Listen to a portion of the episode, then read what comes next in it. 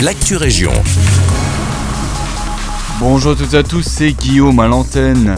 Nous commençons cette Actu Région à Braine-le-Comte où une enquête publique a été lancée pour un projet de construction de 57 logements dans l'ancienne usine Unifast juste au sud du champ de la Lune.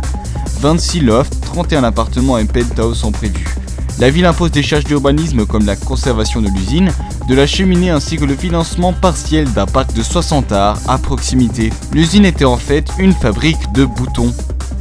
À Braine-l'Alleud, Xavier Cambron, l'ex-directeur du collège Cardinal Mercier, vient de publier le troisième volume du livre Si le collège m'était compté, livre consacré à l'histoire de l'école. Ce nouvel ouvrage parle de l'histoire de l'internat, ouvert dès la création du collège en 1924 et qui a fermé définitivement en 2000. Tout au long du livre, Xavier Cambron relate des épisodes et anecdotes plus ou moins connus de l'établissement scolaire.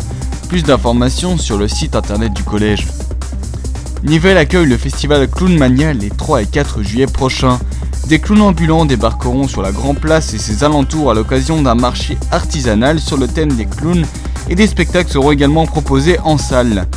Anne-Marie Wick, l'organisatrice, une infirmière à la retraite et passionnée des clowns, nous en dit un peu plus.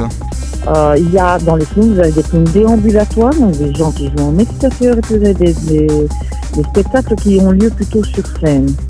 Alors ici, on a en fait euh, deux, deux parties, on va dire. Donc il y a les animations en extérieur et les spectacles en intérieur.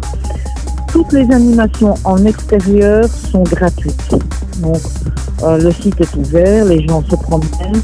Euh, ces activités sont installées entre guillemets dans le cadre d'un marché artisanal qui est axé sur le thème de la découverte de l'univers du clown. Dans ce marché, eh bien, les gens peuvent découvrir comment on fabrique euh, des, masques comédia dell'arte, comment on fabrique des, des nez euh, il y a de la porcelaine froide sur le thème du clown, euh, il y a, il y a beaucoup de succès, de la caricature, il y a du grimage, il y a des instruments de musique euh, fabriqués avec des matériaux de récupération. Le prix est démocratique, mais si vous êtes dans une situation socio-économique difficile, des solutions sont envisageables. L'échevin de la culture Grégory Leclerc nous dit de quoi il en retourne. Il y a la volonté aussi que tout le monde puisse aussi euh, avoir accès à, ces moments de plaisir, à ces moments de, ressources euh, culturelles, même s'ils ont été euh, malheureusement impactés pendant la crise, et Dieu sait qu'il y en a qui ont été impactés sur ce phénomène. La, la, ville a mis en place également